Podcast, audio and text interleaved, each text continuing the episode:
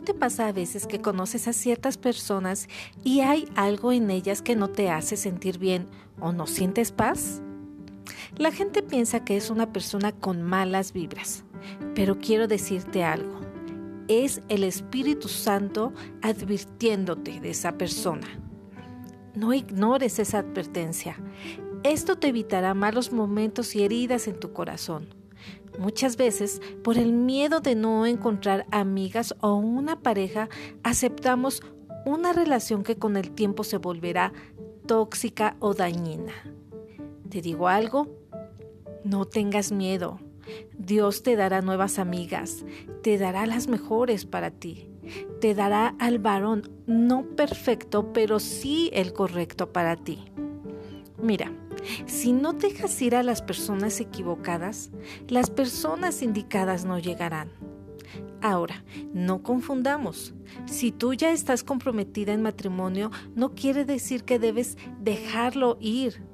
Ese es un tema diferente. Dios nos ha dado libre albedrío, pero si Dios te pide que le entregues algo, no te resistas.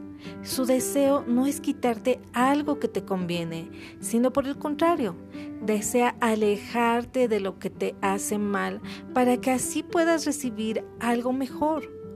Debemos crecer y madurar y esto lo haremos a través de la obediencia. Las malas compañías corrompen el buen carácter. Deja a esas personas que influyen en ti y que sabes que esa influencia no es para bien porque seamos sinceras, sí podemos darnos cuenta de que eso está pasando, pero muchas veces no queremos aceptarlo. Confiemos en que Dios traerá a las personas y los tiempos correctos. No rechaces las bendiciones que Dios ha preparado para ti. Espéralas. Pidamos al Padre que Él pueda dirigir nuestros pasos y conectarnos con gente piadosa, humilde y temerosa de Dios Aprendamos a escoger las relaciones correctas. ¿Y cómo hacerlo? Siempre con la ayuda del Espíritu Santo.